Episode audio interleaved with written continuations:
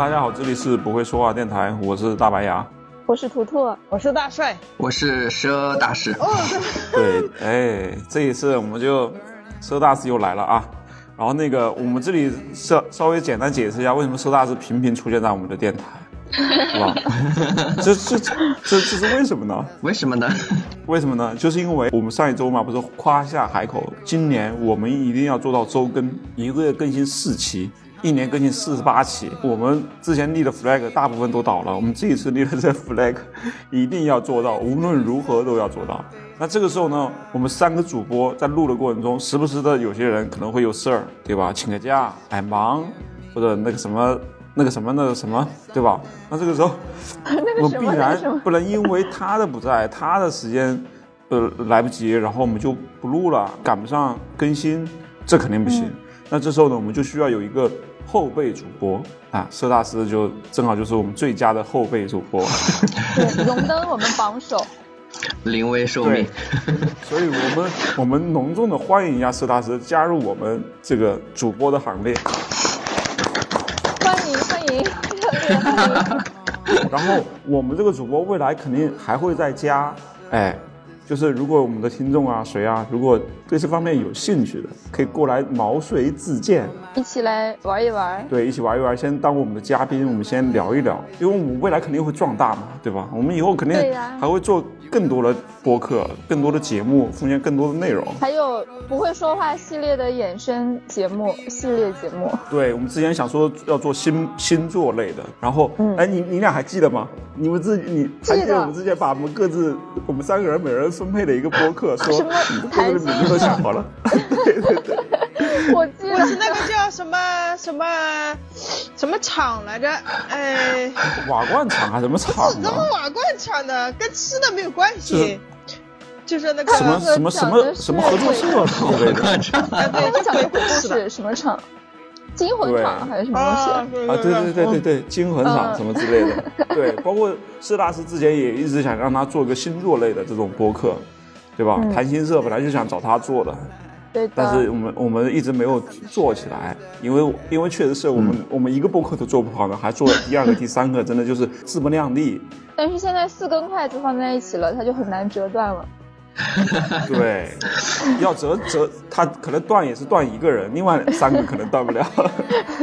对，好的，那行，那我们就先聊到这儿，然后我们说一下今天我们要聊的一个话题。因为介于吧，图图他就是现在已经不属于一个单身状态了。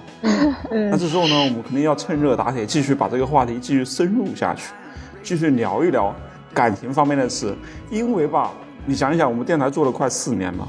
难得有一个人除了除了我之外，你们俩人就从来没有谈过恋爱，对吧？就是在感情这一块完全是个空白。那我们之前我们聊一些感情话题都显得特别苍白，显得特别没有说服力，对吧？可以用七八年前的一些感情经验来跟大家聊。对，现在现在可不一样了，我们可是正儿八经有有人谈恋爱的，对吧？那我们就还不得把这个多多跟跟多聊聊。所以我们这一次呢。我们其实因为上一期我们上上点期我们我和大帅跟图图聊的时候，其实都对他的这个两个人相处啊什么产生了一些担忧，可能会出现一些什么样各种各样的状况。嗯，他们两个都产生了一些无谓的担忧。你你你也不能这么说？凡事都不能想得太好。我我没有想太好。所以这一期呢，我们继续，我们不是聊图图，我们聊一聊我们身边的一些朋友情侣，他们有些人可能相处的特别好。有些人可能就就谈不下去，对吧？过就是分崩离析了。那这时候我们从那些好的里面看有什么可以值得借鉴的地方，差的里面有哪哪些可以值得反思的地方，然后我们聊一聊啊。好，那个来，我们今天从佘大师先聊吧，好吗？可以，好，因为他对吧？正式的第一期跟我们聊，那这对，就是我们必须让佘大师尽情的发挥起来。来。开始你的讲述，佘大师，我先问你一下，你周围的朋友他们是分的多还是合的多？就是相处的更融洽的多？其其实没有分吧，就是他们在呃是情侣或者是结了婚的状态下的一些呃，就是一个生活习性，对，就是我能感觉得出来，他们的就是千奇百怪吧，就就这么说。嗯，有有没有一些具体的事例呢？呃，就是如果说是谈恋爱的话，我就举我的朋友吧，就是呃，之前你们应该见过的那个女生，她谈了个男朋友，比她小六岁吧，好像。啊，对，他多大呀呀？她跟我同龄，二十二十二十啊，今年我没那过生日。上大学吧？还没有没有没有毕业没有，他出来的比较早，哦那个男生。哦，没上大学。然后，然后一开始的时候，我不是在张家港那边做老师嘛，嗯，那时候他他经常跟我去痛痛哭流涕。他说这段感情就是没有进展，没有任何进展，但是他又放不下。最后他说想了断的时候，没想到他们俩在一起了。呃，这这是怎么回事呢？是那个是那个男生，因为他年纪比较小，相对来讲在情感这一块他付出的不够多吗？还是不够成熟呢？还是怎么的？嗯，不是，因为那个女生她本身就想的比较多嘛，然后她就一直觉得年龄差太多了。然后她觉得不合适，然后又说这个男生可能还对其他女生比较好，然后就是其实很多东西都是他自己幻想出来的东西。对对对，然后后来他其实一直在试探，然后那个男生其实我从他当时说的那些呃那些事情来看的话，其实那个男生我觉得肯定是对他有感觉的，但是他自己一直不自信，然后又呃牵扯了很多东西嘛，就包括他父母好像也不太同意说跟比较小年纪的男生谈恋爱。然后那时候就一直拖，然后后来突然就在一起了嘛，在一起我正好又从张家港回南通跟他们一起合租，嗯，对，然后啊，这边提醒大家，千万千万不要跟自己朋友的男朋友或者女朋友一起住啊，炸鸡。不是，我觉得吧。尴尬呀。不，对对对，最最重要的是，不是最重要的是不要跟就是怎么说呢就比如说我是女合租，对对其实如对果是陌生的被逼没办法合租的话，其实倒也还好，就是就怕你特别熟、特别认识或。者说有关系但是又不熟的那些人，就会很尴尬。对。不对，不是因为有一个点是他是我朋友，所以我会帮他去观察这个男生的一些，呃，就是是否符合我朋友的一些预期。然后你们也知道，我可能本人就比较挑剔，所以在你就相当于是你你那个女性朋友的男闺蜜是吗？对我就是一个男闺蜜，我就是一个上帝视角在审视的那种感觉，然后发现了非常非常非常多的问题。嗯对，然后比如呢？比如说，呃，比如说这个男生，就很多情况下是这个女生让他不做的情况下，他才不做。当这个女生不在的时候，立马恢复原状。就比如说抽烟喝酒是吧？对抽烟这个事儿，有一次他就是偷偷摸摸去买烟，然后我我以为我女生朋友知道，然后那天我一不小心就说出去了嘛，结果我那个女生朋友非常生气，那当天啊甚至就是要闹分手了。哎呦，你要小心了。不是，我很好奇，为什么抽烟这种事情要管啊？这都是我在上初高中的时候可能会干的事情，你就是可能管管对方去抽烟。烟，就是对我初高中的时候一直在管我当时男朋友抽烟，但是我现在完全不会，就抽烟什么的有什么影响呢？反正不要让我吸二手烟就好了呀。怎怎么说呢？就是我那个其实我那个朋友可能有一点点奇怪吧，她本身偶尔也会抽一次，那不就跟我一样？但是她不希望她男朋友抽那。不就只许州官放火，不许百姓点 就是灯？管得太宽了吧对？，但是她其实很少很少很少会抽，就是一般就不会那个。然后还有一点就是，她知道我不喜欢烟味儿，对，其实她也有在迁就我。嗯，我怎么感觉你俩事儿有点多了？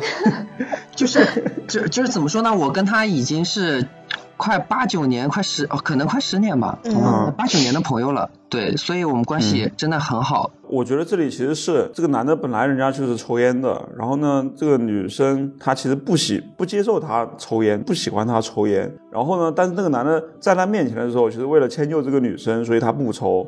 但对，他这个女生不在的时候，他也就偷偷摸摸抽。总体来讲，这个男生已经在做让步哎，了。对，也还可以了，我觉得。嗯、等会儿啊，这就是这是一件事儿，然后其次就是卫生这方面，我那个女生朋友其实跟我很像，都是有一点洁癖的。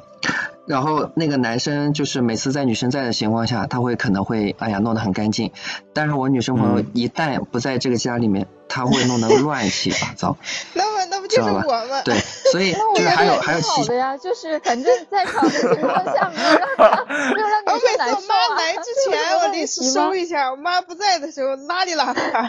对呀，这不大帅吗？这个 这但是，但是我跟你说，就是我那个女生朋友其实有一点点偏极端的，她对于这种事她是会忍耐，嗯其实她跟我有点像，就是会忍耐，然后就是容易爆发的那种，就忍耐太久的话就容易爆发那种问。题是也没让她忍然后呀，因为她每次嗯在场的情况下，人家不是收拾干净了吗？怎么说呢？呃，偶尔还是会有那个吧，对遗漏。还是露出个。马脚，被那个女生看到，对 对？，然后还有一点就是，其实我觉得有个最大的问题就是，当你在热恋的时候，就是感情初期，你一直在迁就对方的话，一旦后期就是成为就是有点儿无所谓的时候。对你变了，你恋爱的时候当时不是这样的，对，立马会恢复原状。我觉得我那个女生会数学朋友肯定会活得很难受。一种被骗的感觉。对，所以其实啊，我是觉得两个人在一起的时候，你就要适当的暴露你的这个缺点，你不能接受的东西就是不能接受，对然后不能迁就的就是不能迁就。然后你你，因为你找的不是一个完美的人，他终归有一些缺点，对吧？你你你你接受他的优点，你接受他年纪小，接受人家帅或者怎样。但是你你也要接受人家抽烟吧，对吧？你不能光接受人家优点对啊、。对啊、对，这个是一点，确确实实是这样的。但是有一点，我估计你们也不能忍受的一点是，这个男生他非常非常粘人，以至于我女生朋友在上厕所的时候，他也要跟进去，甚至在旁边盯着他。这不是好事吗？这个这，不是，这不是猫养了个证明那个男的特别？爱她呀。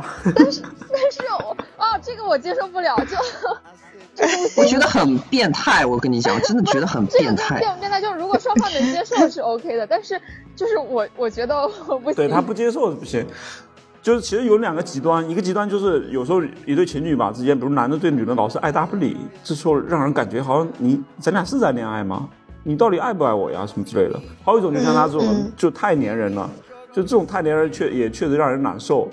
但是最起码，最但如果他能这么粘人，我证明最起他码爱的证明他对爱他的女对对对这个爱他的，那是他就不用疑神疑鬼了嘛，对吧？他不用怀疑说这个男的是不是真心呐什么的。非常非常严重的事情啊，这些都是 在我眼里都是很小的。而且人家是热恋期，我觉得时间久了，他肯定他还能老这么粘吗？我不相信，肯定越来越不粘。他对所有人都这样吗？他对所有人都这么粘吗？没有，就对那不就是独宠吗？那多独宠他一人呀，对。而且不说了嘛，人家是热恋中，热恋中这种情况其实很正常嘛。但是啊，要但是要另一半接受的情况下，不接受的话是不行的。那我觉得反而这是女生的问题，就是你要把你的这个尺度啊，或者说你这个间距离啦，你跟人家说清楚嘛。你不然人家男的说不定以为说你是不是就喜欢这样的，你也不拒绝也不那个的，我这么黏你，你好像也挺享受的，是不是？或者说情侣之间这这不很正常嘛，对吧？他可能会有这种感觉，而且年纪毕竟差六岁，他还是想法上会有不一样。人家男的说不定也是第一次谈恋爱，对吧？终于找到一个大姐姐，那黏糊糊的不很正常吗？但我觉得这个女生肯定是表达过了，既然她很反感这样的行为的话，她肯定是表达过，不要跟着我上厕所拉屎放屁，不要跟着我，他肯定说过这样的话。说过都说过，但是那那边是直接给他一脚就好了呀。就像我我上厕所的时候，我家猫老跟着我，直接给他一脚，它就走了呀。虐猫，虐猫。听众朋友们听到了没？哎呀，它的屁股很厚的，毛很厚，你踢它一下它没感觉的。有画面感了怎么办？我只能想到他那个女生朋友把她男朋友踹出厕所的那个画面。你知道，家里那个猫，你踢它一下，它是啊啊啊，就就这样走掉了，是吧？哎，真的跟年纪小的男生谈恋爱是不是就像养宠物一样啊？对，就是你是他妈妈你是他的妈妈，啥东西都是那种。那不啊行，不行，那不行，那不行，一点保护欲都没有。我其实真的觉得，反而这里面男生的问题不是很多我，也觉得，就是他表现的这些东西啊，其我觉得实这都不是什么大问题。那还有一个事儿，还有一个事儿有没有很致命的，比如出轨啊，或者戴绿帽子什么啊，种这个没有。有一个事儿就是，我女生朋友她其实至今为止身上的欠款可能有点多，对，但是呢欠别人钱是吗？对，因为他之前就是做一些事情嘛，然后，但是他、哦他也是每次都能还上了，就是现在也是好有稳定工作的那种。就是怎么说呢？这个女生在没有工作的时候，就我来之后，其实他们俩都没有工作，然后呢，这个男生一直都在花我女生朋友的钱，啊，嗯啊，对，甚啊就是所有的吃饭都是在花大。雷了，大帅可是第一次得知我谈恋爱就警告我千万不要给男人花钱的。对对，就是一直 就是我女生朋友在花钱，然后我女生朋友跟他说了，让他出去找份工作，但是他一直在拖，拖了很久之后，哎实在不行了才去找的。什么呀？这绝对不行。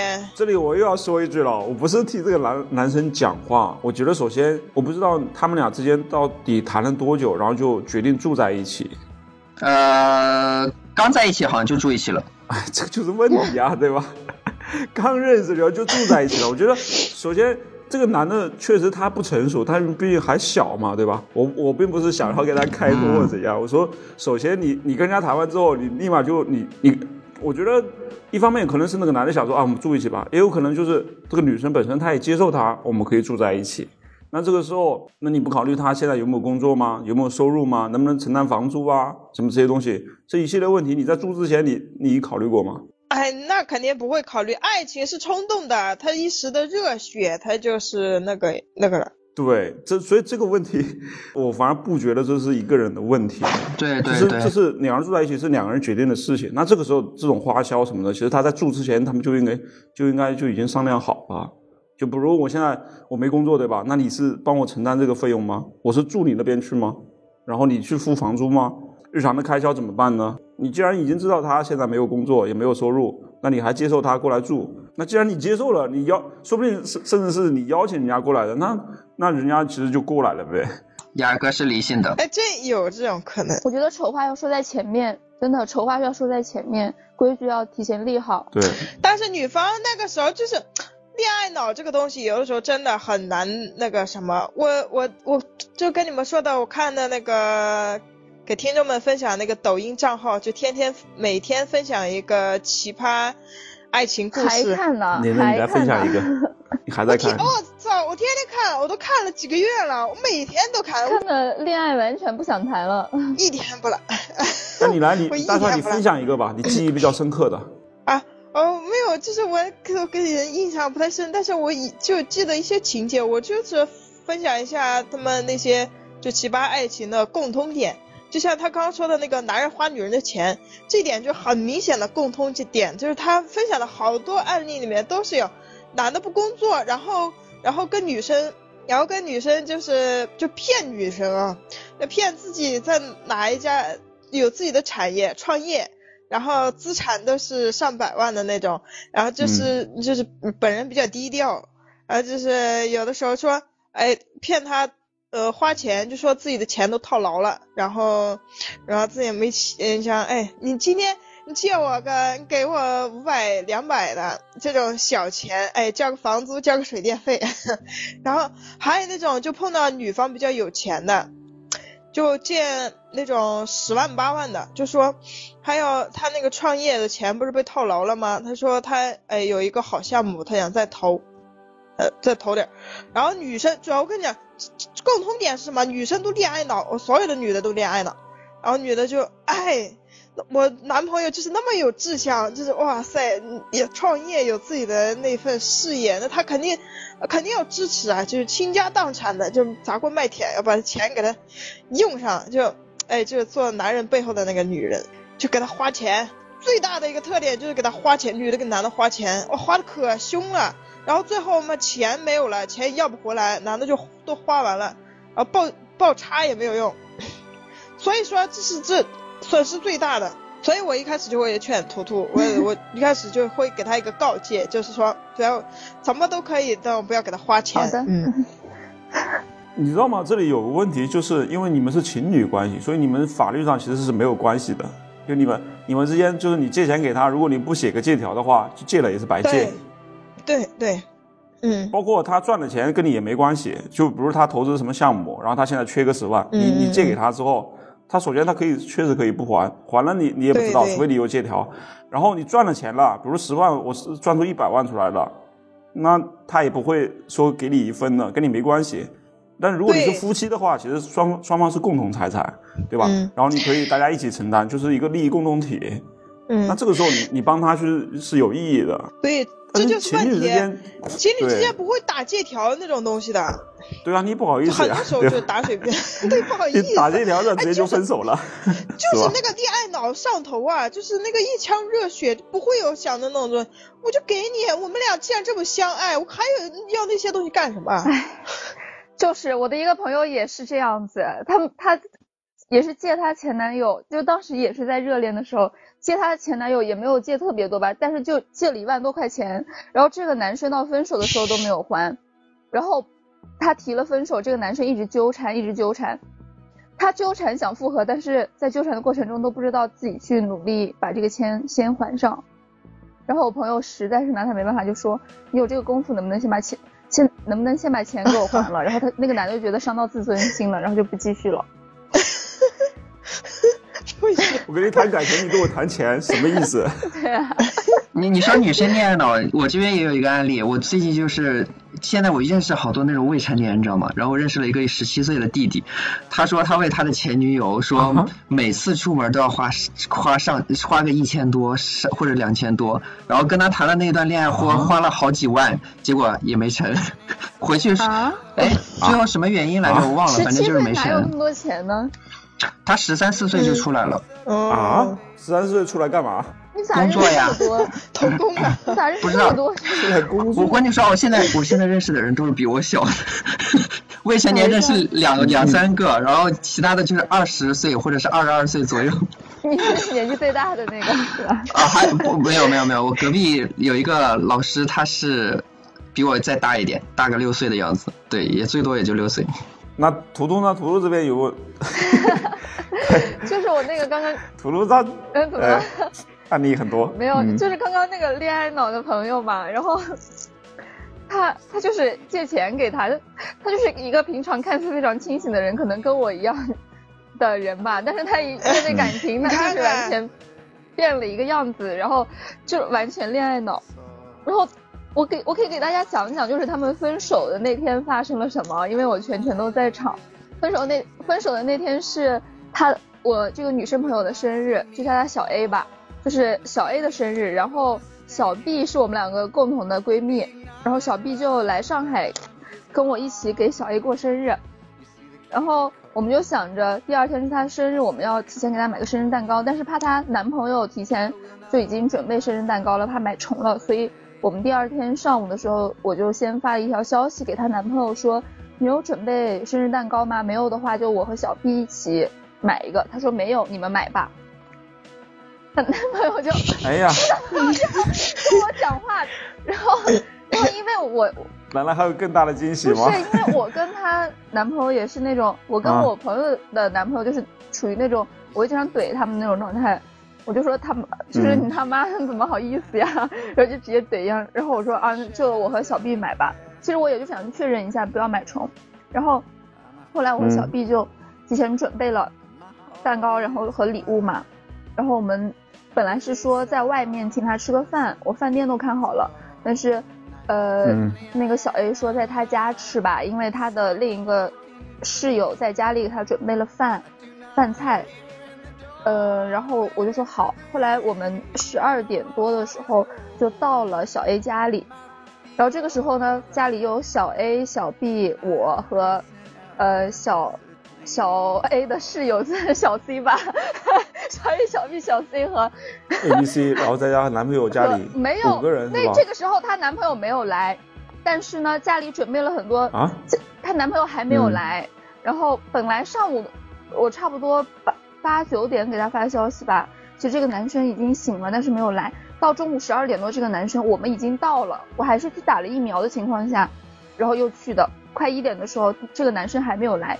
我到家的到他家的时候，发现只有小小 A 和他室友准备的一些菜还没有炒菜，然后当时大家都不太会炒菜，我算是比较会做饭的，我就说我来吧，然后我就说我炒几个菜，炒几个菜到两三点，炒了一个多小时吧，因为挺复杂的那些，然后吵到两点多的时候，这个男生还没有来，来不来呀？到底？还没有来。他是他他是上海的吗？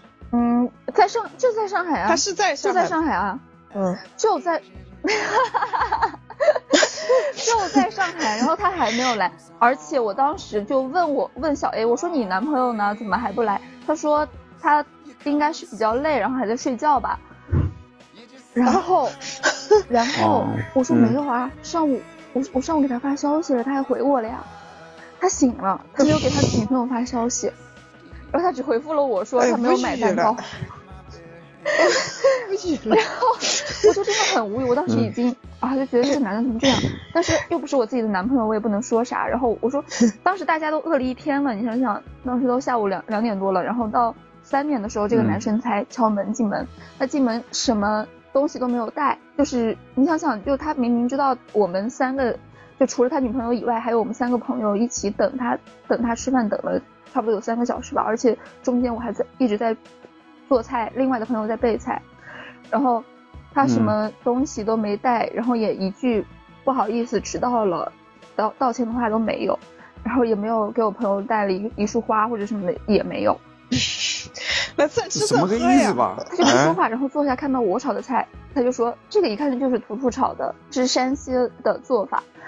然后我就说啊 是，然后他就说能不能让我先尝一口？所有人都没有吃饭，他说他要先尝一口，然后我就不说话。然后后来他又说又说了一遍，我就说你问你女朋友吧。然后他女朋友白了他一眼，然后他自己拿起来筷子，在我们全都没有动筷子的时候，先在那边开始吃起来。他说他好饿。哎呀，这是个人才呀！分手。当时就已经，当时就已经几近下头了吧。然后，嗯嗯，但是我想的是，我朋友的生日肯定是以快乐为主。然后就先不管那个男生，对，而且我和我另另外一个朋友小 B，我们就是那种气氛组的，我们就一直在那边烘托气氛，然后又开开心心，然后把菜蛋糕全都摆好了，然后就就说啊，我们来唱生日歌吧，然后就说，哎，那个谁谁就叫她男朋友说你起个头吧，她说她男朋友这个时候来了一句，为什么要我起头啊？就是整个气氛这个家伙真的是，别把他扔出去吧，我操，到了。气死我了！然后，嗯，我瞬间被噎住了，但是停了两秒，嗯，不，不行，我不能让这个场子冷下来。然后我和小 B 就说啊，没关系，那我们一起唱吧。然后就祝你生日快乐，然后就继续，因为一边开玩笑一边烘托气氛，就把这个事就是搞得大家还是要开开心心嘛。因为一群朋友在一起，除了她男朋友，我们几另外关系都很好。然后，然后过完生日，差不多这顿饭吃完已经快五点了，然后我们就说去。去他家附近的花鸟市场逛一下，然后因为是上海最大的一个花鸟市场嘛，然后就带那个从外地过来玩的那个小 B，我们说一起逛一逛，然后还可以给小 B 的男朋友买束花带回去，然后就就是我们就去逛了，逛逛的过程中，本来这个时候她男朋友是有机会给她买一束花的，是吧？就是或者和她走在一起赔礼道歉什么，但是她也没有。就是我和小 B 故意离他们两个远一点，让他们两个一起走，但是他们两个也没有，就是这个男生也没有一直跟着 follow 在我朋友后面。然后后来他看着我朋友挑两束花，他也没有付钱，然后是我朋友亲自付的钱。我朋友在生日当天，嗯，自己给自己买了两束花。这男朋友不交也罢，真的是气死了。对，如果没有她男朋友在场的话，其实我和小 B 我们两个肯定是会买一束花给她的嘛。但是，对，就就是怎么能，我我们当时就是为了给她男朋友创造一个赔礼道歉的机会，然后我们两个就躲在后面。没想到啊，没想到这男的都不知道 上前去付个钱，当时朋友的脸就已经臭到了极致。完了买了花我们就回了嘛，我们回了之后。我那个小 A 朋友就跟我说他提分手了，但是这个这个事情只是导火索吧，就就是之前其实就积累了很多类似相关的事情和他们两个一些三观不符合的一些积攒已久的问题，但是这件事情真的。全程从早到晚都令人很下头，每一个细节我到现在都记得这么清楚，每一个尴尬的瞬间 和愤怒的瞬间，我朋友的脸色我都记得非常的清楚。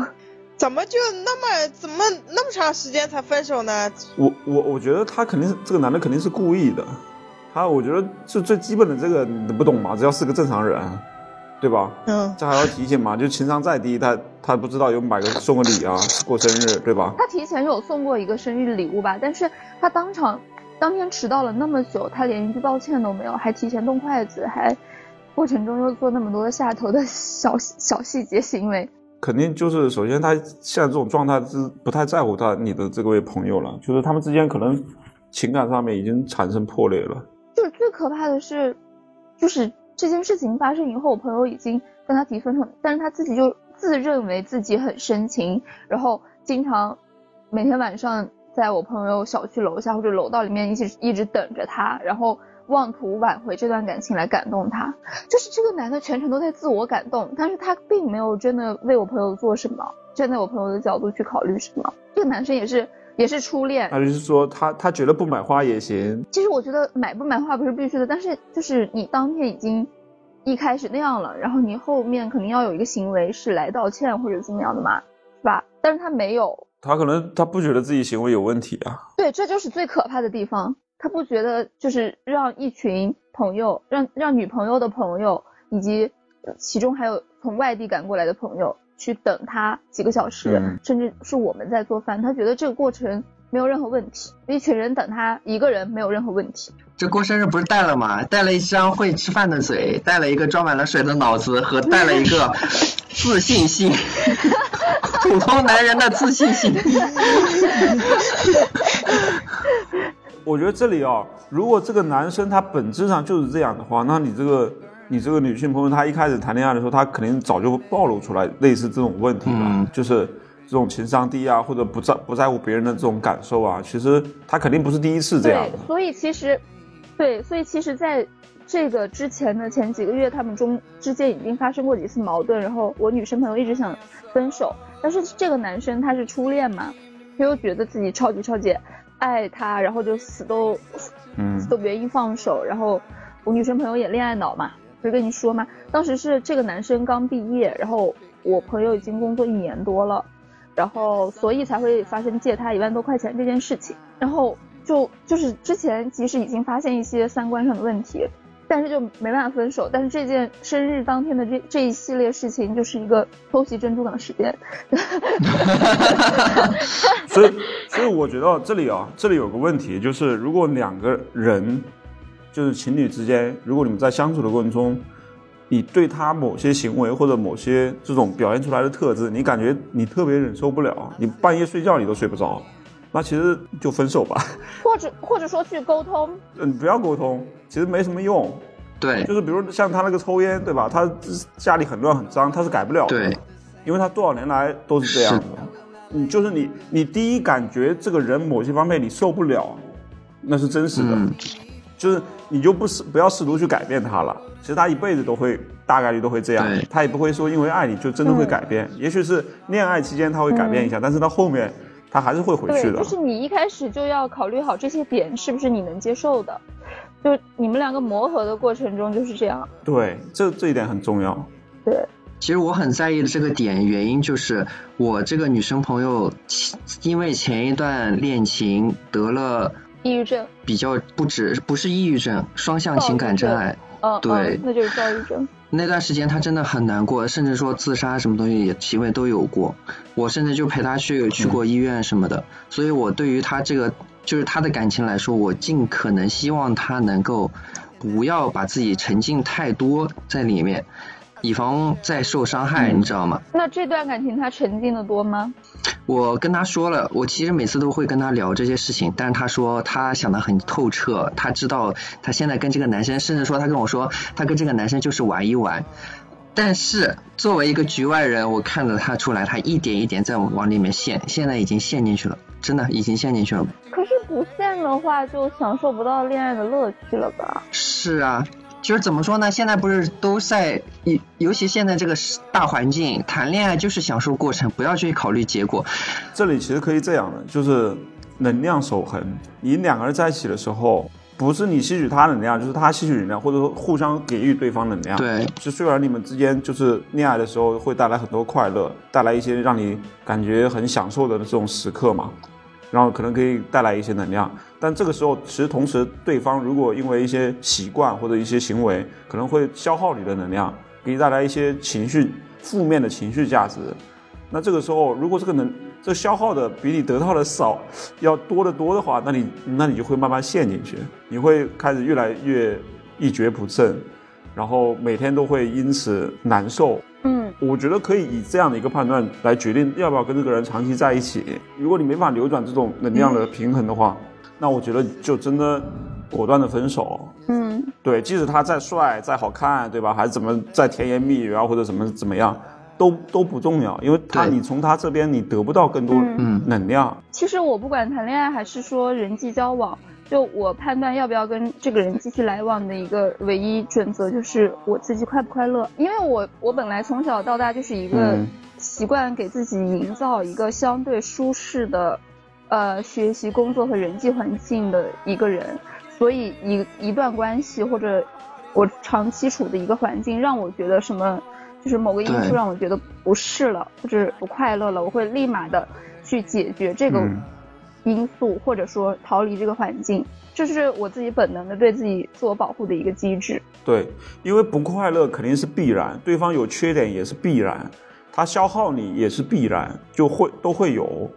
那这时候就是需要对冲，需要对冲一下，他他给你带来的一些价值、情绪价值，是不是能对冲这些负面价值？对，其实谈恋爱就是这样呀，就是你如果你快乐比不快乐多的话，这个可能还可以，但是你不快乐都已经比快乐多了，那绝对不行了。其其实有一点我，我我可能也应该也也没什么嘛，但是我觉得，如果两个人在一起一直不往前进，甚至一就享受这安逸的生活的话，也不是一件好事。对，这里这里其实就还有一点，就是说，因为早期的时候大家是处于一个恋爱的状态、热恋的状态，其实更多的是在享受交往的这个过程嘛。等当你过了恋热恋期之后，这个时候你俩其实更多的会考虑我们两个人怎么把自就是这种生活过得更好，就或者说能我能帮到你什么，你能帮到我什么，对吧？或者在工作上或者在其他方面能力方面，其实两个人之间是需要一加一大于二的，就是不仅就是互相这种支撑，会让对方越来越好，他能让你变得更好。之前人家说旺夫或者旺妻啊什么的，其实是因为对方的这种体质可以给到你更多正能量，给给到你更多成长的空间，他可以协助你，帮你去。对吧？得到这样的一个东西，所以其实你自己是能感受到的。就是如果他能帮你，哎，我一年比一年好，对吧？就是因为，即使也许他没做什么，但是他是你让你感觉很踏实，呃，然后是一个很坚强的后盾，对吧？然后当你遇到一些情绪负面的呃问题的时候，他能积极的指引你，或者给你一些建议，而不是挖苦你、指责你。那这个时候其实就够了呀。那这个时候你其实就会越来越好。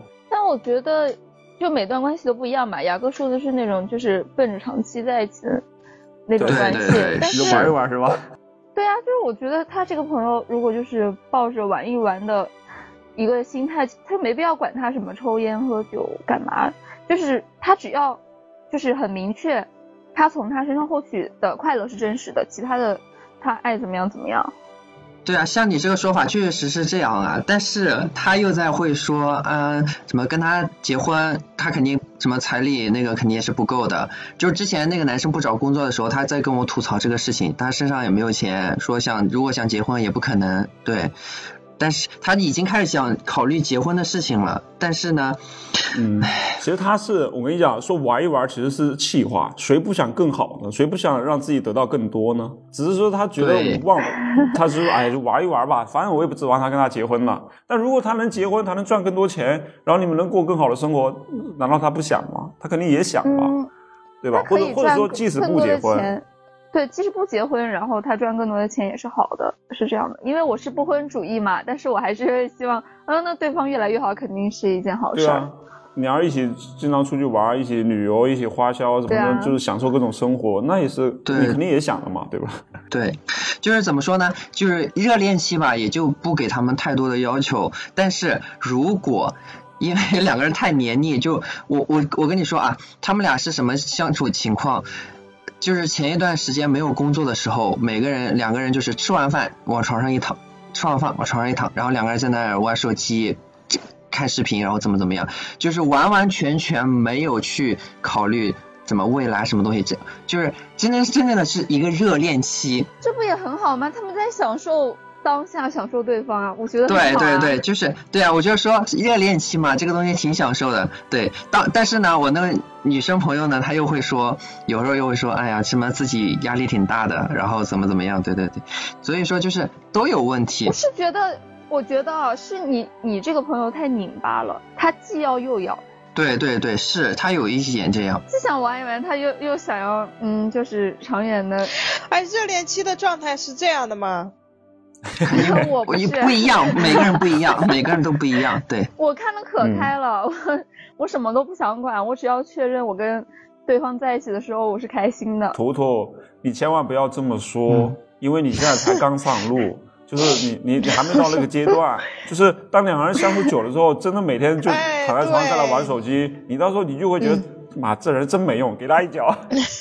不会啊，就是那我就会叫他出出去玩，然后然后他也会啊，然后然后他叫我在家里我也会啊，就是我觉得就是一个彼此都能配合对方的一些安排，或者说能体谅对方，就是一个很好的状态。那在一起不就是一个互相走进对方生活的无聊的，你知道吗很无聊的，就是如果两个人之间 在一起时间久了，每天大家回家就躺在床上，然后就是我刷手机，其实是很无聊的。不是，我觉得跟我在一起不会无聊啊，就不是我会我会想一些别的玩玩的或者是什么地方，我不可能让一个人跟我在一起一直每天都躺在床上。其实其实那种呃对啊，那当然了嘛，对吧？你不能一直那样嘛。嗯，但是他们两个是快乐的嘛，就是他们两个当时热恋期是快乐的，我觉得那样也很好啊，就是两个人都喜欢那个状态，不就很好嘛？加上他那个女生朋友性格又跟我不一样，可能就是喜欢待在家里宅在家里的一个状态，我觉得那就挺好的呀。对，热恋期就是不不给他们过多要求了。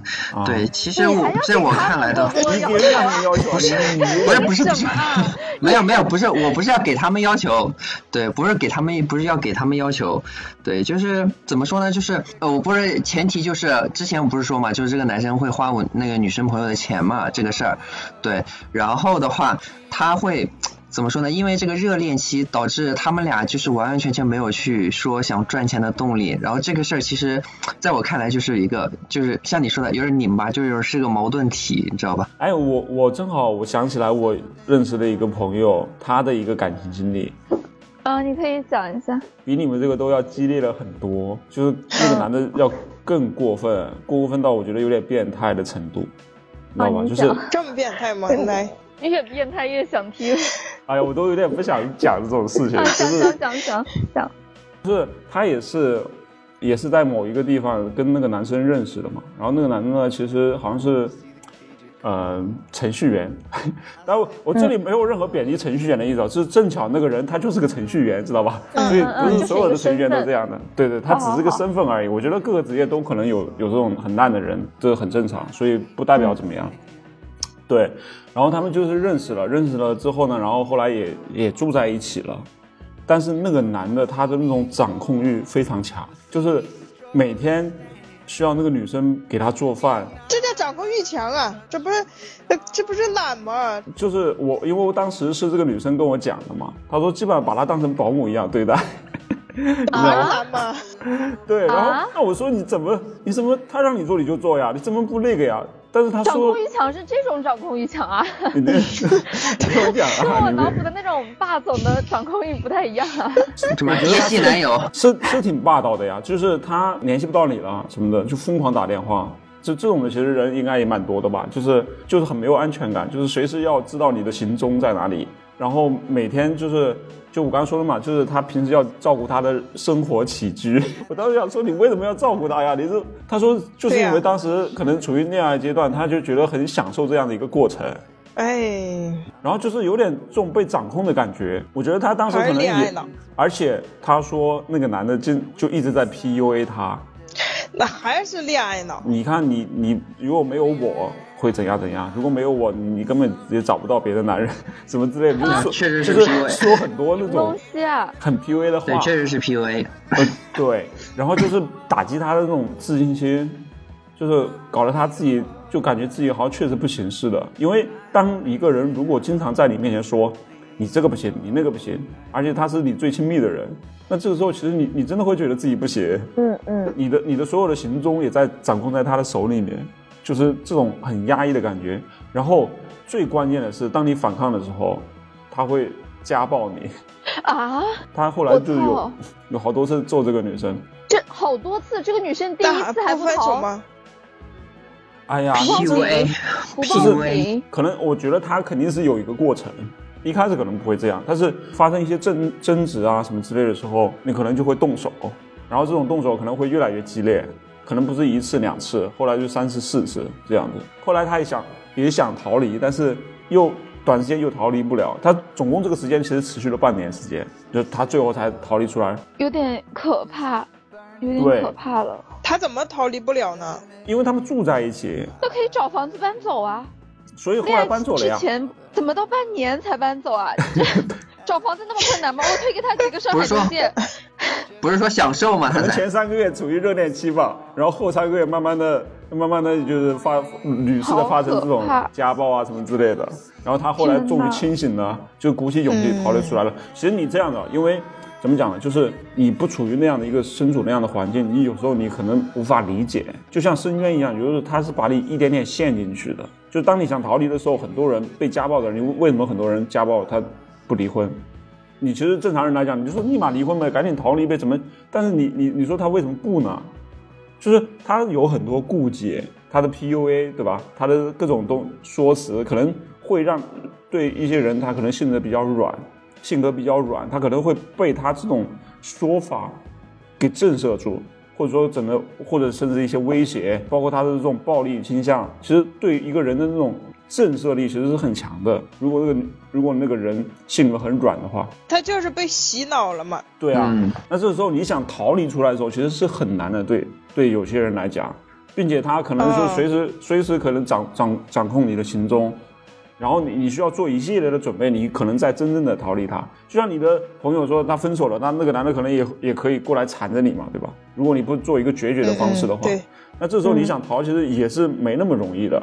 有的时候你报警都没有用，报警警察管不了那这。个时候你只能失踪，就是 整个从他世界里面消失，他永远找不到你，对吧？你、嗯那你就要做很多准备，还有心理上你要，关键是心理这一关有时候很难过。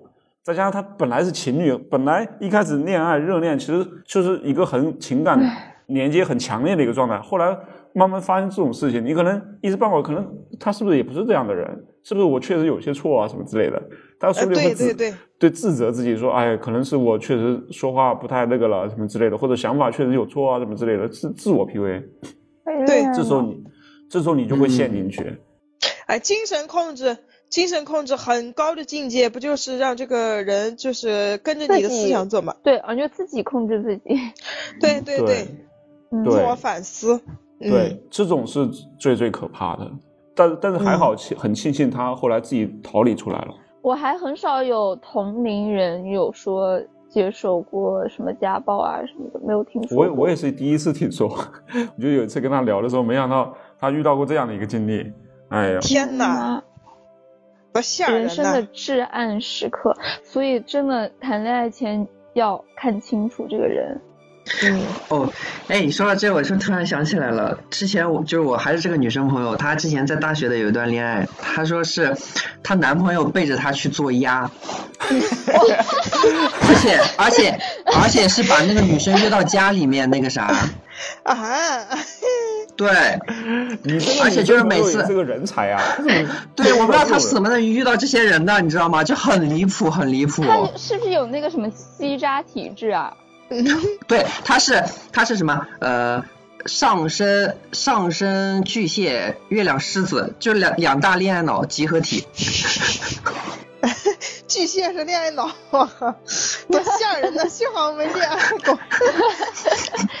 不是有个说法吗？狮狮子是能一眼从人群当中选出那个最佳的人。对对对，有这个说法。还还好，哎，射手不恋爱脑吧？应该不。射手还好，射手还好。大帅呢？大帅，你这边还有有一些幸福的案例吗？就是过得比较好没有。幸福，没有幸福，那我就跟你们说一些就是劝劝诫的那个一些东西。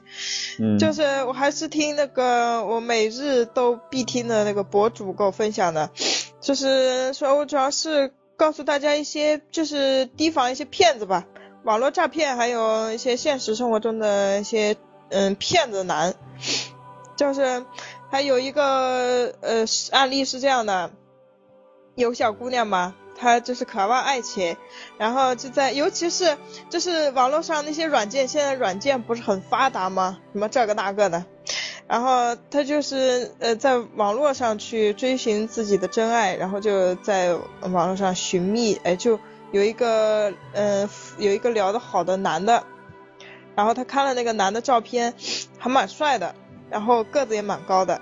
然后就是就陷入坠入爱河了，那男的就也就对他也蛮有意思的，就是感觉那小姑娘长得好看，然后他们俩就是聊聊天，然后那女生就时间长了，嗯，他们不就要约出来就是见面吗？是这种不是正常程序吗？那女生说我们约拿出来哪天约出来见个面，那男的说我嗯我不行，我的职业不太方便。他也是做鸭的，哎。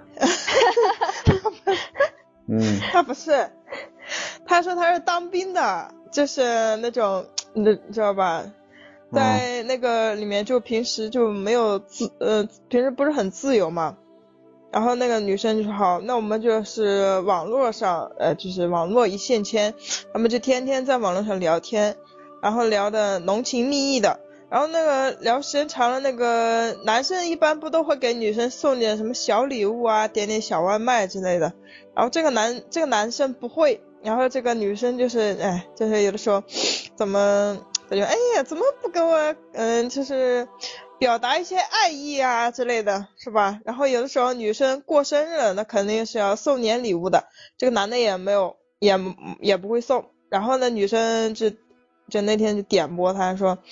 哎呀，这是过生日，你是不是你不爱我嘛？你爱我，你就是没有什么心意的表达嘛。然后那男的就说，哎，那那我又不会逛商场，我们俩线下又不能见面，我怎么给你送东西？他说，嗯，你现在那个什么淘宝啊，什么这个那个点外卖呀、啊，不会了吗？嗯，对呀，购物平台不很多吗？那男的说，淘宝是什么东西呀、啊？嗯，他说淘宝、美团我没听过，这什么东西？你给我介绍一下。啊、然后他他就给他介绍了一下，就是他是从小就在军队里长大的是吗？没出过去，没出过大院的门是吧？不是，也上不了网。嗯。对不过有一点，当兵的确实会跟社会脱节。他们那边好像手机很严格。对对对，也没有那么夸张。嗯，然后他就跟他。介绍了一下嘛，那那个男的他只知道呃抖音就是这些直播平台，然后后来那男的就是给他买了一个礼物，然后他收到以后是那种 那种老年女鞋，中老年女鞋啊，对，对方不是一个六十岁老太太老头子吧？对吧？啊，可能真的是哎，当兵的老头子。那个、那个、那个小姑娘，让你给我送的是什么东西？那老头说这还值老钱了，三百多块钱买的。真是老头啊！老头才不知道这些美团吧？嗯，对。他说，反正他说这个三百多块钱买的，还是买的二手的，在一个在那个直播间买的二手的。三百多块钱女鞋，然后没见过面吗？没视频过吗？对，没有，真没有。他就说他们不方便嘛，然后小姑娘就是，哎，小姑娘就有的时候你听这些故事，就感觉小姑娘有点太单纯了，像智了一样。嗯，对，单纯有点傻了。然后，然后那小姑娘，哎，就是她说可以理解吧，可能就是那男的在那个军还可以理解，军队里面确实就没见过什么这种东西，就比较直男。哎，对他可能觉得这男的就比较直男，然后后来就是实在是比较生气了，没办法，然后他们就约着线下见面。那个人说好，那我们就线下见面吧。他让那个女方去他们那个地方，就他那个镇子，然后这个女的就去了。哇，被拐了。哎，对，哎，反正就是他去，你就去去，所以我跟小姑娘说，现在小姑娘真的有那，你得提高一点安全意识。然后他去了以后，他而且是个那种镇子，就是比较不是那种城市里面，所以就比较闭塞。然后他嗯见到了那个男的，如如约而至。那个男的确实个子蛮高的，长得跟他发的那个照片是一样的，是个年轻小伙子。然后那年轻小伙子他们逛了逛了一圈以后，那年轻小伙子说：“我带你去我家里。”然后他们就去了，去了他家。啊，去他家以后，床上躺着一个男的，躺着一个六十多岁的男的，说他是那个年轻小伙子的爸爸。然后那个小姑娘就跟那个爸爸就是攀谈起来嘛，然后小那个小姑娘爹才跟他聊，啊 对，那小姑娘跟那个小伙子见面的时候，感觉那小伙子对他们两个之间的事情就是有点陌生，就是提起来那小伙子感觉一无所知一样，然后他他他还他还没有怎么很警觉呢，然后去到他家里以后，那个老大爷就是说，小姑娘说。哎，我看你今天没有穿你之前那个什么什么衣服呢？就是说，哎呀，就是你嗯，我给你买的那个怎么没穿呢？大爷就是很了解的小姑娘，小姑娘就说，哎，他怎么那么了解？就是我我们两个我这种很私密的事情，他怎么那么了解？然后大爷就说，那儿子跟他分享的嘛，他心里他心里也想着，他想。可能是来之前他儿子跟他说的一些他们之间的聊天的一些细节的东西，然后他就没有在意了。然后那个小伙子就说他下午要回去回那个他们那个军队里面，然后就聊了一会儿，那小伙子就走了。那小姑娘就说：“我送你，我跟你跟你一起走呗。”然后那个大爷就不，大爷就不让，大爷就说：“你留下来，我们吃顿饭嘛。”然后说给他的给他的一些亲戚也见一见。然后啊，嗯，小嗯，那小姑娘就是嗯，勉强也拗不住，嗯，那小姑娘说行吧，那我就这老子也白要了，我这这，哎，真的，我现在都怎么有点，我有点理解那些骗人的人 了。你说这个，你说这个傻子是硬是往上撞啊！你被骗者太配合了，没办法。对对，就是你真的有的时候你很生气，你知道吗？然后人家说啥就是啥，真的是，哎呦。过了一会儿，他有一个又有一个老头子来了，说是那个男的二大爷，说那个二大爷来见你这个小姑娘，也过来也过来吃个饭，哎，嗯，然后那个小伙子就走了，然后走了以后，那个那个，嗯，那个他们两个就开始聊起那个小姑娘，就说，呃，越聊越不对劲嘛，然后那小姑娘就感觉有点不不对不对，然后她就想往外走，大爷就一把抓住她，你走什么走？然后就完，哎，就开始原形毕露了。那个老呀，太可怕了！跟他跟他聊的那个老头子是个瘫痪在床的，然后呃，就是找那个二大爷，就是为了捆，就是把他捆住嘛。然后他们有一个地窖，把他捆到地窖里面去了。啊？嗯，然后就锁在地窖里，锁了很长一段时间。后来是干嘛？呃，他临走的时候，应该是跟他朋友说了。然后他朋友就很长时间没有联系上他，就报警了。然后报警了，就到那个地方去把他救出来了。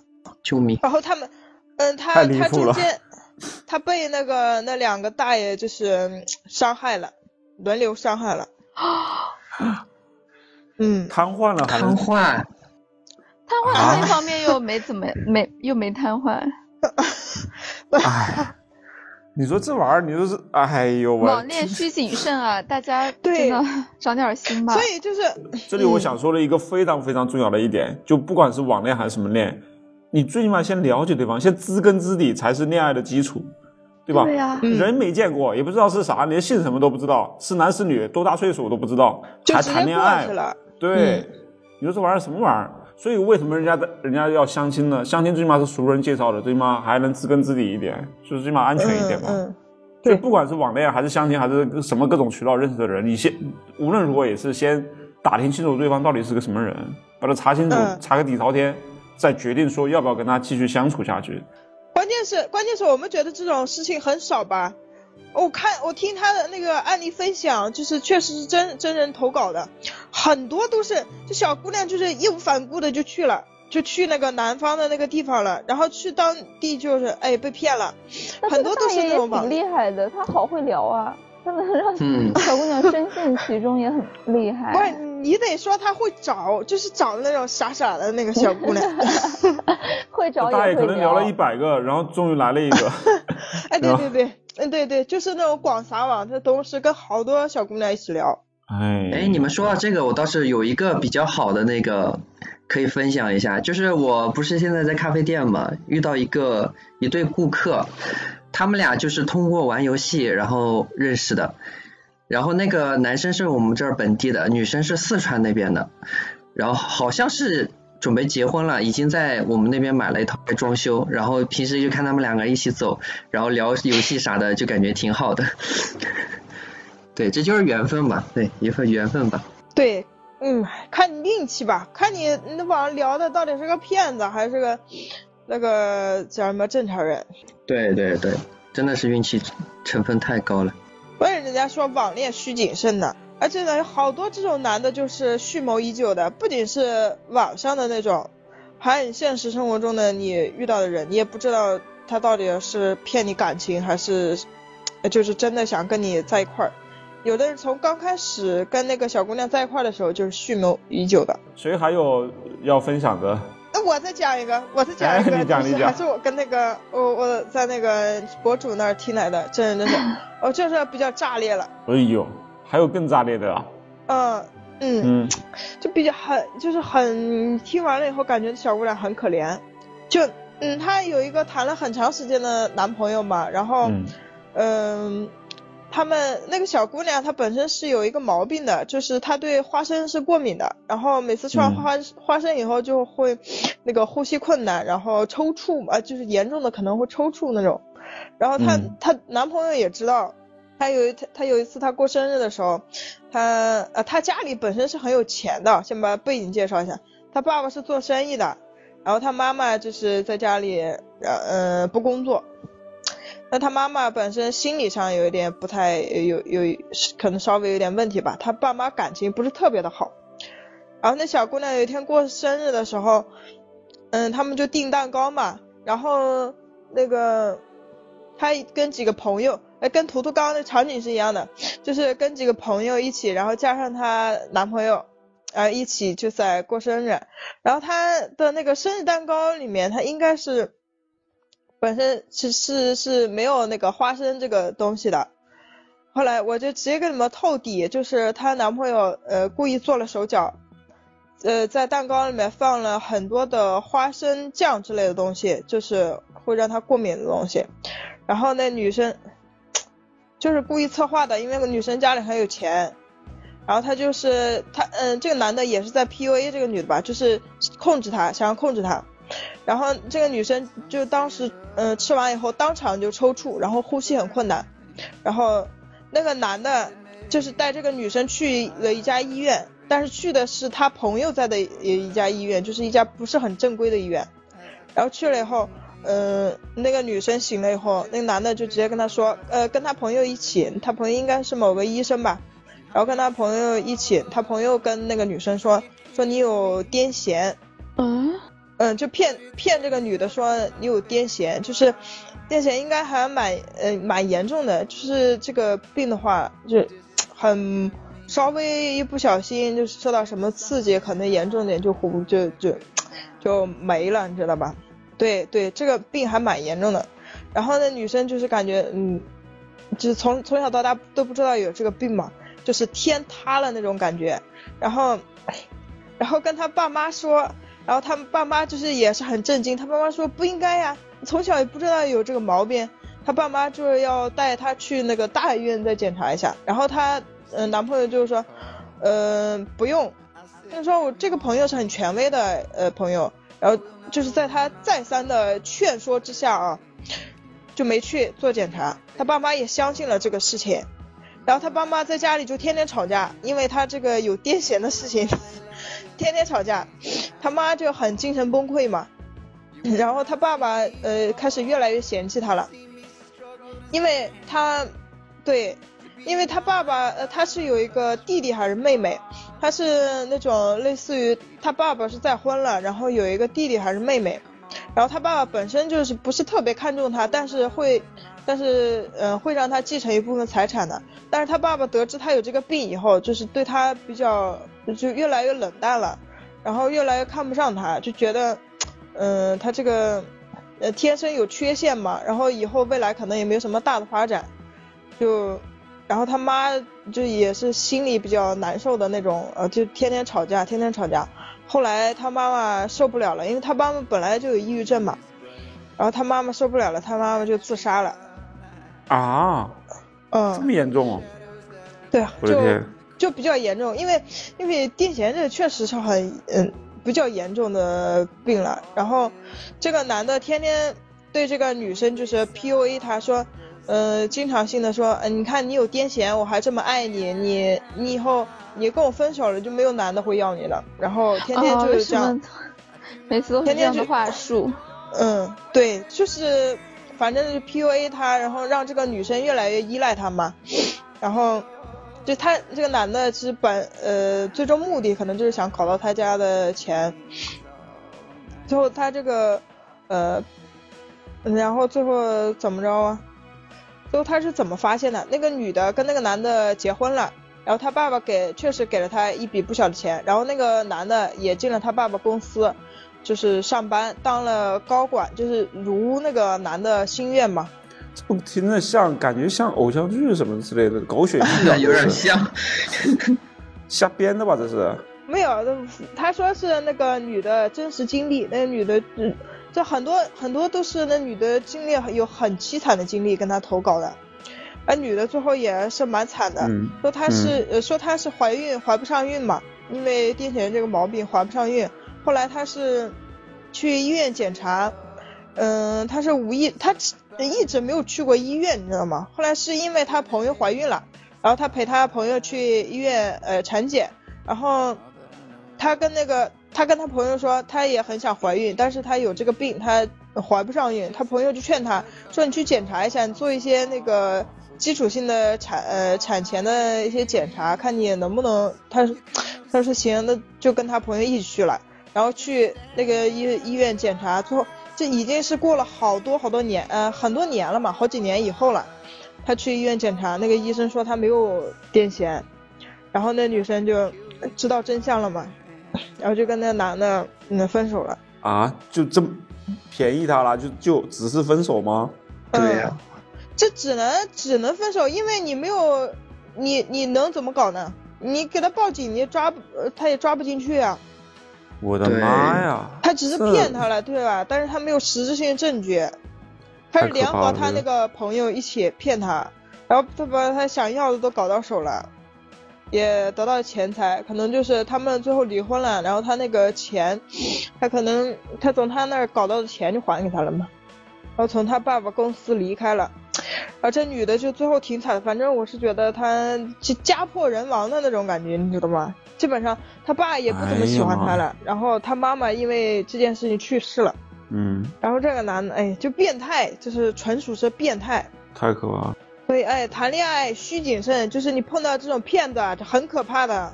我看他分享的好多那种奇葩的爱情经历，都是说，嗯、骗子我倒是希望他都是假的。啊。我这听好听了好多故事都很惨，就听得会哭的那种，就挺惨的，就是社会上的一些阴暗面。大千世界无奇不有呀，感觉哎像真的像看那种狗血剧的那种感觉。就现实比比电视剧要精彩多了嘛更。对 对对，更精彩，更狗血。呃，来源于生活嘛，你们艺术来源生活我估。计这些编剧啊，说不定就就专门从现实中收集素材。对对对，找这种案例看。所以我们这一期啊，我们这一期聊的意义就在于说，大家要去提醒大家擦亮眼睛。哎爱情它看上去很美好，但是它也许是带刺的玫瑰。对我最大的感触就是，嗯、很多身处在里面的小姑娘，她她不自知，就是旁观者可以很明显的感受到这件事情不对劲，她有问题。但是那些小姑娘为什么我们说好傻，就是恋爱脑就很严重那种，啊，可能你自己陷进去的时候你也不知道。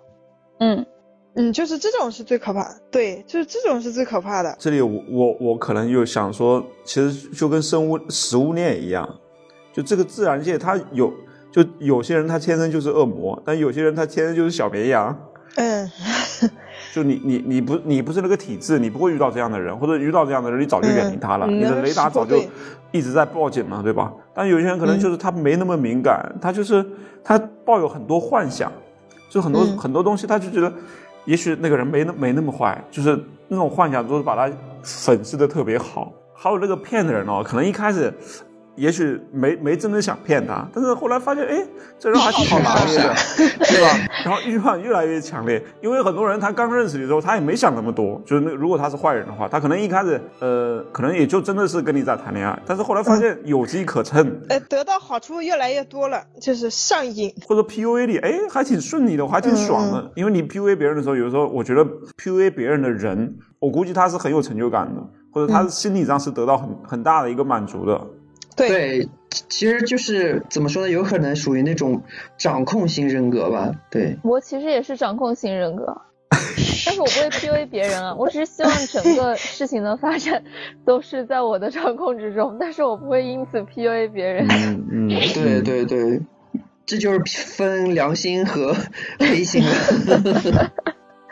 我也不会对别人有什么过过度的管控。对，一旦就是你负面能量比较重的话，就不是很好了。嗯，我觉得良好的关系，就成年人了嘛，应该就是呃既亲密，然后又有空间，彼此尊重吧。对，我还有一点，我觉得就是我特别不相信说两个人之间短时间相处就有爱情，或者说两个人之间就是你死我活这种这件事情。嗯嗯，有有爱情肯定是有的，但是没有到你说的那种很深的感情，不太可能有。就就只是说，我在我看来，如果你只是相处一两个月，那我在我看来，那可能也只是好感而已，对，好感也只是说，哎，你大家互相之间一起吃饭，一起玩儿，对吧？然后一起感觉嗯挺挺好的，相处很好，没没问题。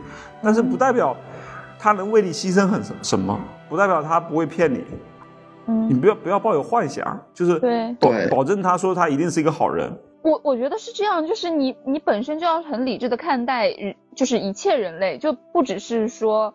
呃，恋爱关系中的另一半，嗯包括你身边的一些同事朋友，包括你的家人，他们是一个活生生的人，他们每个人，包括你自己都有人性的黑暗面。首先你要接纳自己，然后其次你就去嗯接纳身边的人，那绝对是有一些你所不能接纳的东西存在的，但是它就是合理的。就是没有无缘无故的爱，就是那种爱，它其实是很脆弱的。你们相处很短暂的情况下，对，但是我觉得就是从一开始你就要明确自己要的是什么，是吧？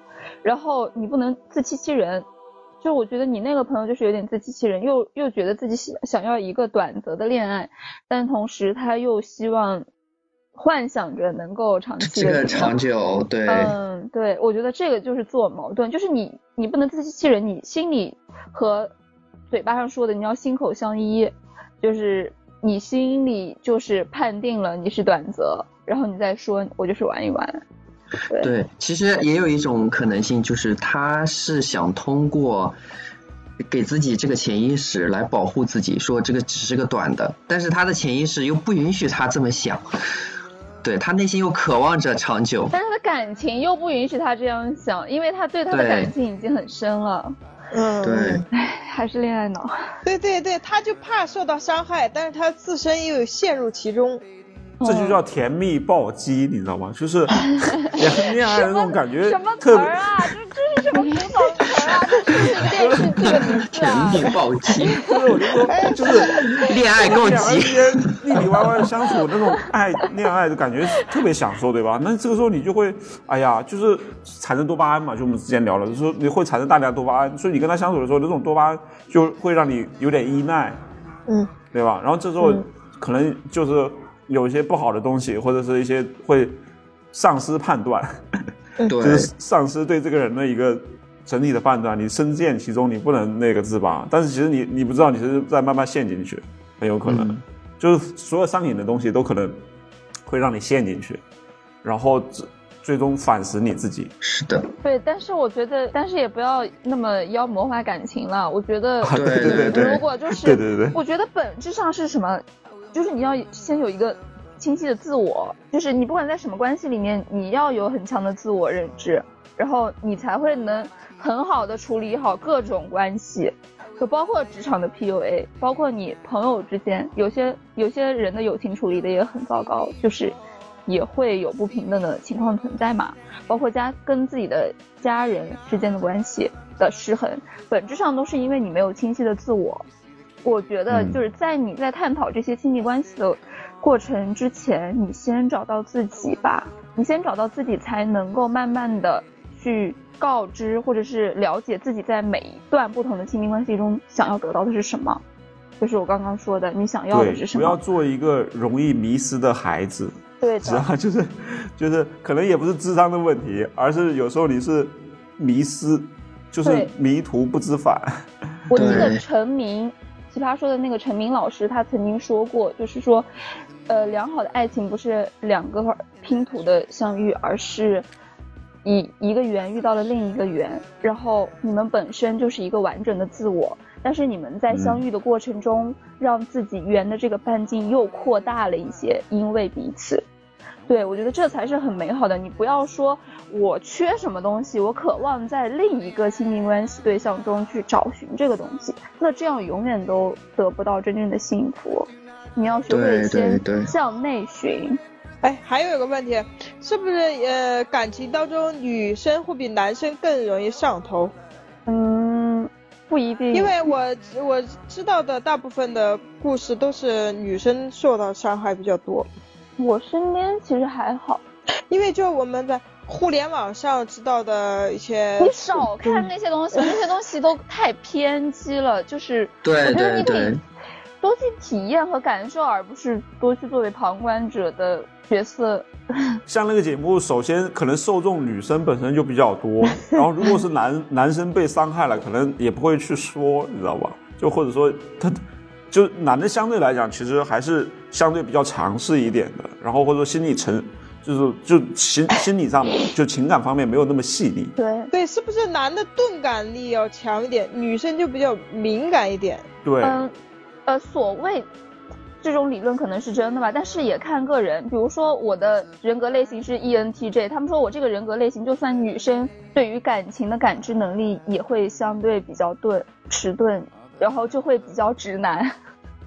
就是确实是这样的，就是我我真的是对感情方面，对对对，就会。嗯嗯，就会比较不敏感，所以这个看个人。其实所谓的什么女生更敏感，其实是一种性别的 性别的刻板印象。我觉得对，还是要具体问题、具体人类具体分析。就像那个哲学家说的呀，你不要去爱全人类，去爱具体的人。我就想告诉、嗯告诉那个大帅，你不要每天想就是或者听这些故事，你去自己感受一下。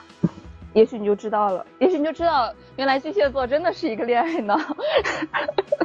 还有一个就是你说这个呃十六型人格 INFP，其实男生是比较少的，说实话，男 INFP 本身就女生是比较少的，对 INFP 男生是比较少的，所以这里面，这是不是一个普遍的现象？我不是不讨论个例，就是一个普遍的现象，可能在感情方面，这个就是性别的差异化就是会导致一些我觉得我们没有数据统计就不能妄对下对判定对，，是。对，因为我们身边的事例并不能说明这一点。对，甚至说他给你安利的永远都是不好的这些案例，其实有很多好的。其实还有一个什么，为什么现在年轻人对于呃什么婚姻啊什么东西这么恐惧？原因是什么？好多人是因为啊，好多新闻爆出来说，呃，什么家暴啊，什么分尸啊，以及什么，就上一次有个什么汽油烧死的那个人，为什么之前没有？因为之前我们的信息传播其实没有那么广，现在广了，甚至说这种不好的事儿反而会引起大家的关注，所以他们就会觉得，哦，原来婚姻这么恐怖，然后好多人就开始慢慢慢慢恐惧婚姻了，对吧？就是因为信息发达了。对，可能会因为百分之一的黑去否定百分之九十九的白。对对对，因为很多好的事情，其实现在人都不想听了，他就想关注这个不好的东西。哦，对，嗯，这也是流量密码之一嘛。对对，就是这样的。所以说很多事情真的是要自己去亲身感受，甚至说，甚至说你你的身边朋友跟你讲的都不一定是真的，因为带了很多自己的主观情绪在里面。所以永远不要通过别人的嘴去了解别人，还是要你亲自去看。对，那句广告词不是说别赶路去感受路，就觉得你每天都在生活，但是你并没有真真的很深刻的去体验生活。就对，是希望我们接下来能够有一些更多的体验吧。嗯好的好的，那我们这期就就到这里吧，好吗？嗯，好的，好的，然后希望给大家带来一些帮助，然后欢迎大家订阅、评论、转发我们的电台，然后可以加图图的微信进入我们的社群。然后这期我们就到这里了，我是大白牙，我是图图，我是大帅，我是佘大师，拜拜。拜拜。拜拜。